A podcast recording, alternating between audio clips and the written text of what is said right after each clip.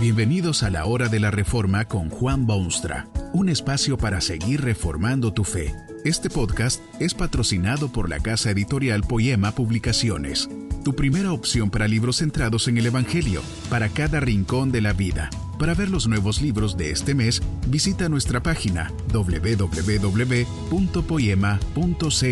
Ahora escuchemos a Juan Baumstra con el programa de hoy. Esta conferencia se titula Un libro estupendo y está basada en las palabras bíblicas del Salmo 119, 99. Más que todos mis enseñadores he entendido, porque tus testimonios son mi meditación.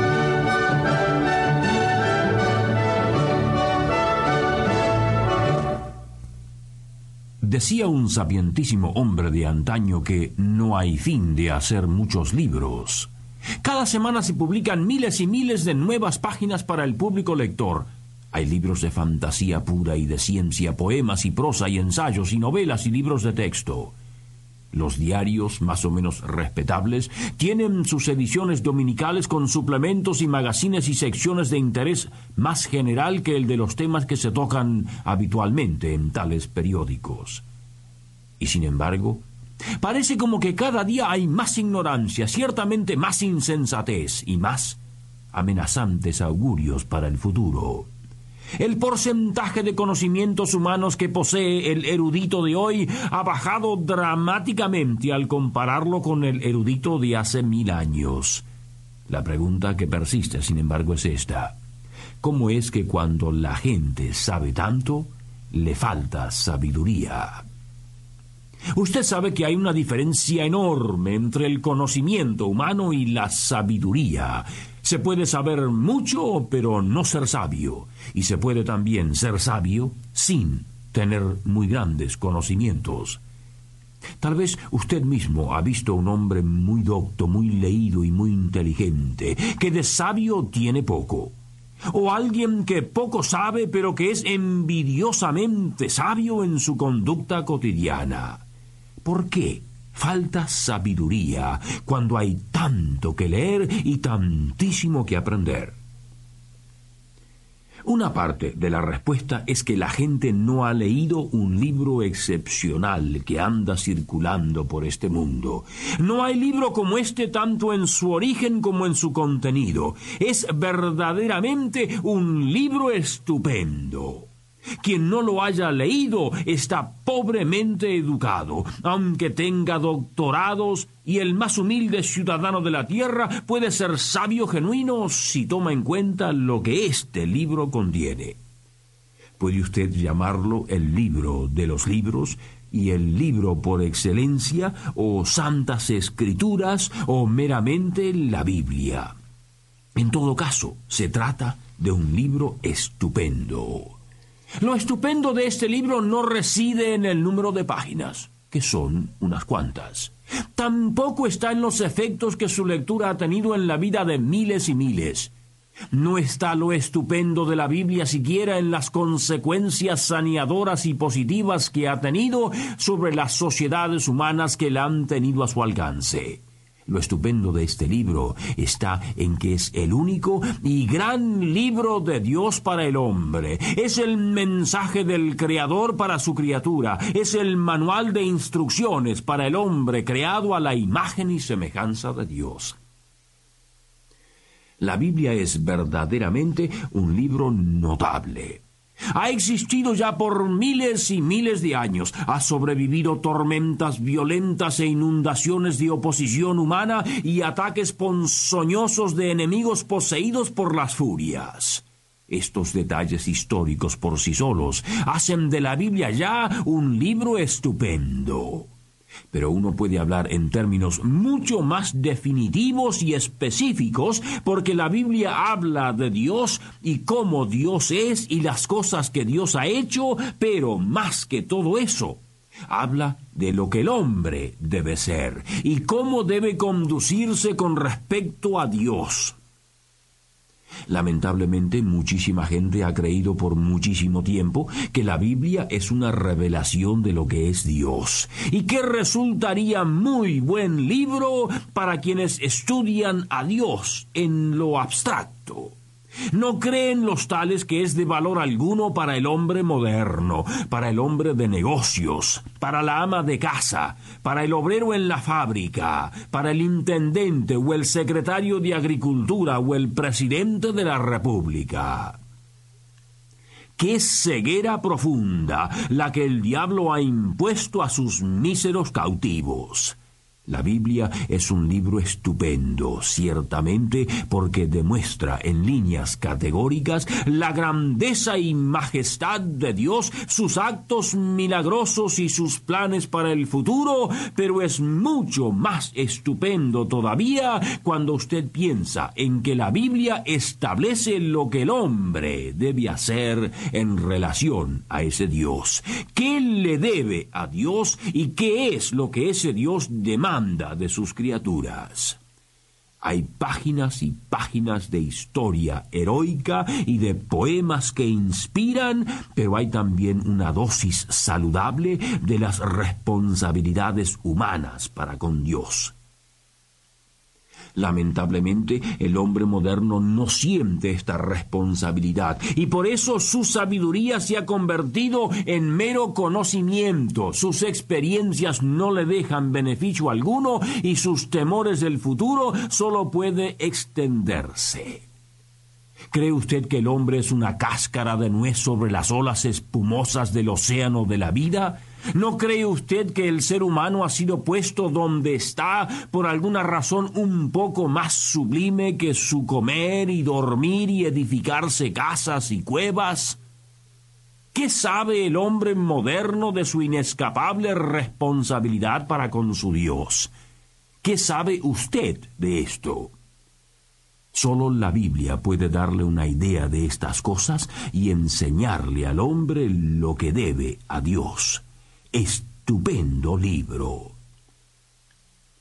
Dice también la Biblia lo que es el hombre. No lo que el hombre piensa de sí mismo, ni lo que otros hombres piensan del hombre, ni lo que algún sistema filosófico y ateo piensa del hombre, sino lo que es el hombre. Este libro es la autoridad máxima en esta materia y todos los ensayos de la tierra solo pueden fracasar por comparación. El hombre poco derecho tiene de hacer comentarios sobre sus congéneres, porque apenas si se entiende a sí mismo. Menos aún puede el hombre expresarse con respecto a sí mismo porque le falta objetividad. Los sistemas filosóficos que nacen cada dos por tres en la historia adolecen de las mismas debilidades que las opiniones del hombre, porque tales sistemas son más humanistas todavía que el hombre mismo. Si usted quiere saber lo que es lo que es el hombre genéricamente, históricamente, y todo el potencial de su genio maravilloso, tiene que conocer el mensaje de este libro estupendo que ha llegado a designarse como la Biblia. Hay muchísima ciencia en este libro estupendo. Usted lee de cómo se inició la materia y el mundo y el hombre. Hay mucha historia en sus páginas. Usted lee de hazañas divinas y vergüenzas humanas. Habla de doctrinas humanamente inexplicables. Usted lee de un nacimiento virginal y de un Cristo que era Dios y hombre al mismo tiempo. Usted lee del milagro del nuevo nacimiento y del crecimiento en la fe y de un juicio que vendrá. Doctrinas de mil colores distintos y doctrinas que han separado a muchísima gente que debería estar unida. Usted encuentra en la Biblia mucho de muchísimo. Esto por sí solo sería suficiente para declarar que la Biblia es un libro estupendo.